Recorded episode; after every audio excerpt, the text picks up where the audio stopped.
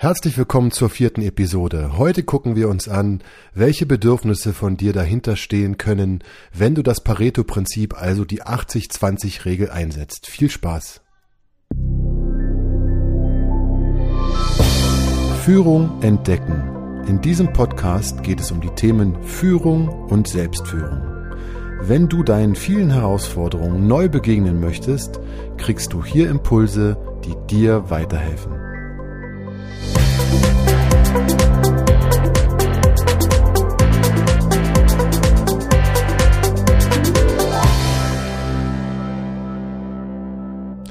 Mein Name ist André Motzkus und ich helfe dir als Führungskraft dabei, dass du dich in dieser Rolle wohlfühlst und mehr Spaß an Führung entwickelst.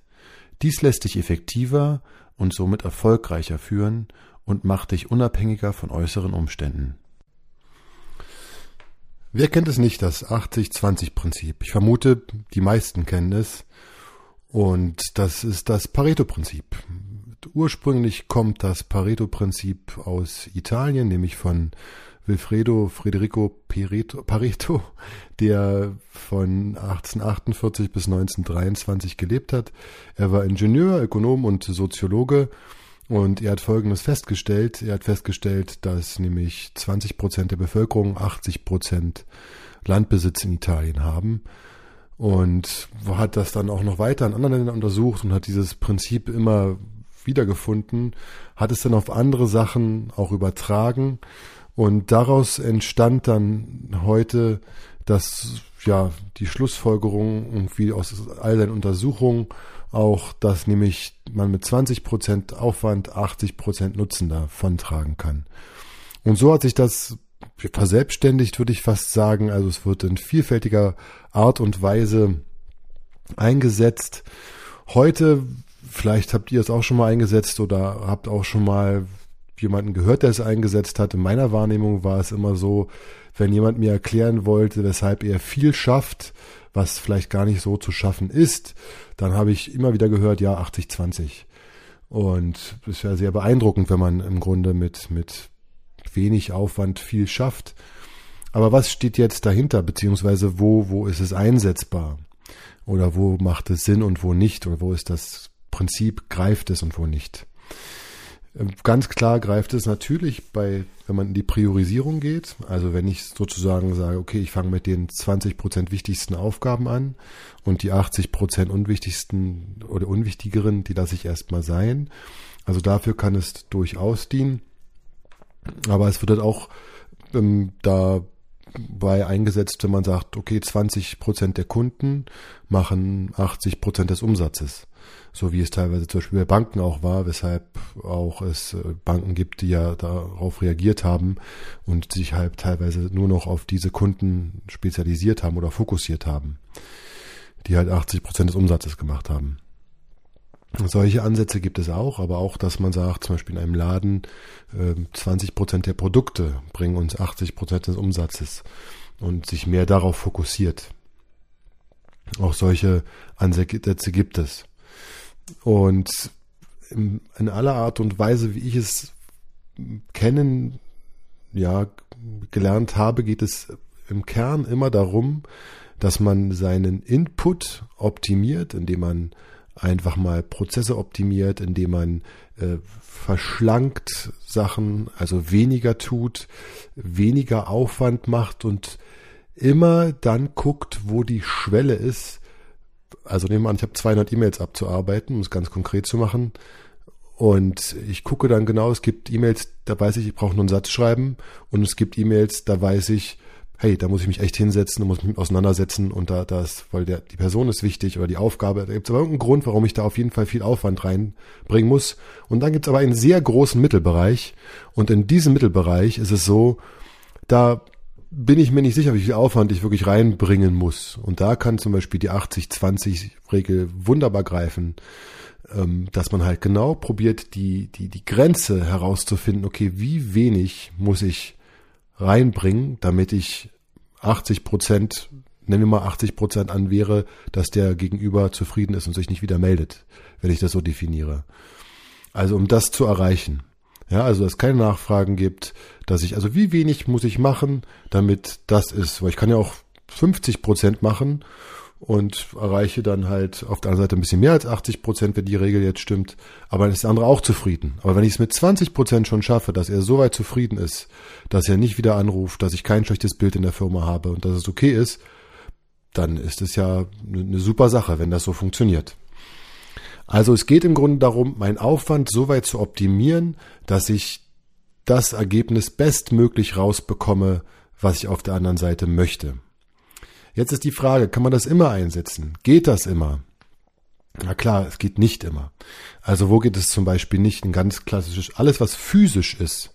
Ich kann nicht sagen, bei einem Hausbau, naja gut, ich äh, werde nur 20 Prozent Aufwand hier reinbringen. Ähm, ich, also bitte macht alle weniger, liebe Handwerker, ihr baut nur bis zur Hälfte oder es wird nur die Hälfte an Stein oder Zement genommen, das muss reichen. Wenn es um physische Sachen geht, dann, dann, dann geht es nicht. Ne? Dann funktioniert dieses, funktioniert dieses Prinzip einfach nicht.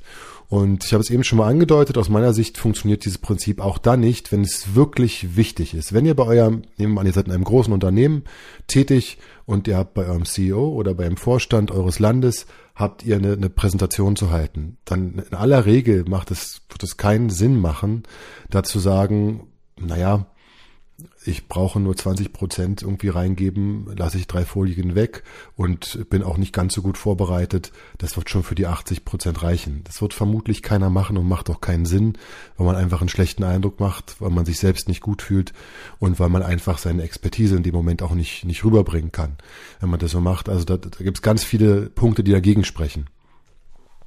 Aber für den Mittelbereich, bei diesem Beispiel mit den vielen E-Mails, da macht es durchaus natürlich Sinn, dieses Prinzip im Grunde, ja, zu, zu anzuwenden. Ich möchte aber noch auf einen anderen Punkt kommen, nämlich sich selbst nochmal zu hinterfragen.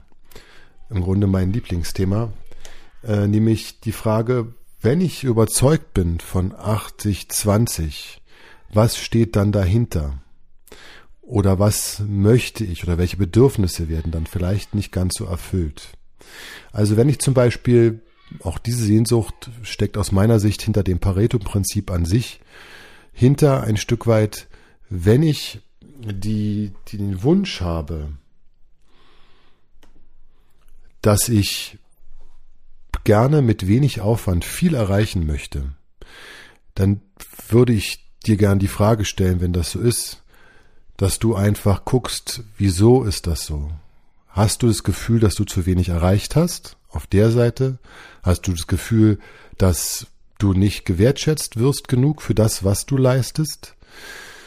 Oder, was natürlich auch sein kann, ist, dass du ja die Abkürzung einfach nehmen willst. Du willst einfach wenig machen und viel Nutzen daraus haben, weil du sagst, ja, habe ich verdient oder warum auch immer.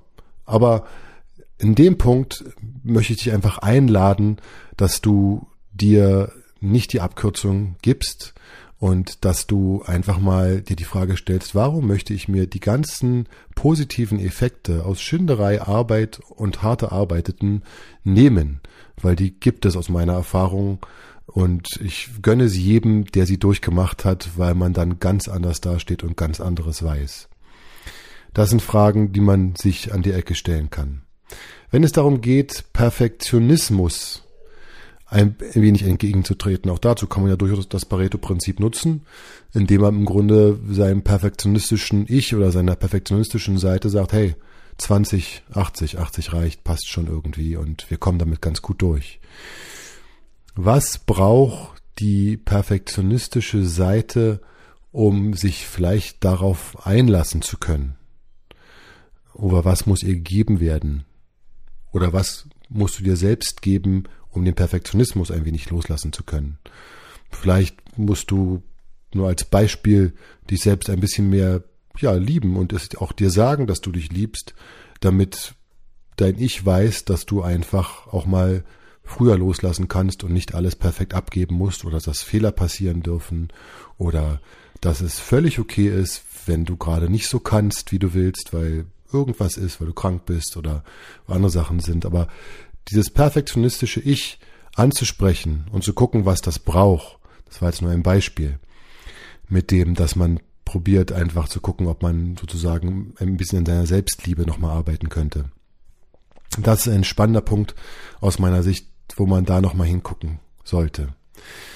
Wenn man das ähm, Pareto-Prinzip einfach nur zur Priorisierung einsetzt, würde ich gern die Frage stellen, ob es nicht auch noch andere Tools gibt, die man auch einsetzen könnte. Also ja, man kann es natürlich machen, aber man kann auch einfach eine Prioritätenliste oder äh, Bullet Point Liste machen, wo man einfach halt guckt und reinschreibt, was halt alles zu tun ist und dann das priorisiert.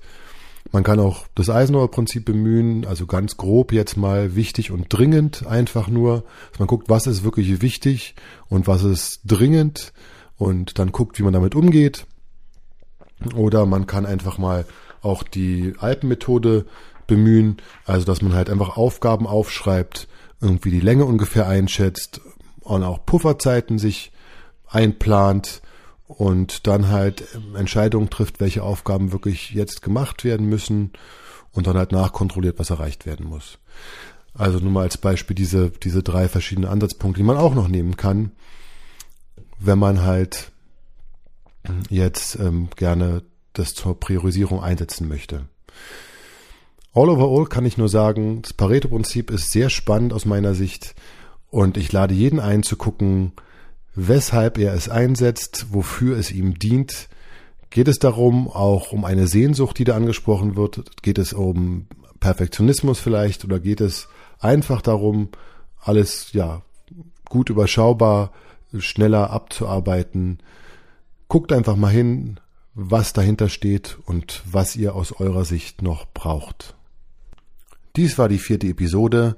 Ich hoffe, ihr konntet etwas für euch mitnehmen. Wenn euch dieser Podcast gefällt, lasst mir gern eine Bewertung da. Ich freue mich, wenn ihr wieder reinhört. Bis zum nächsten Mal. Auf Wiederhören.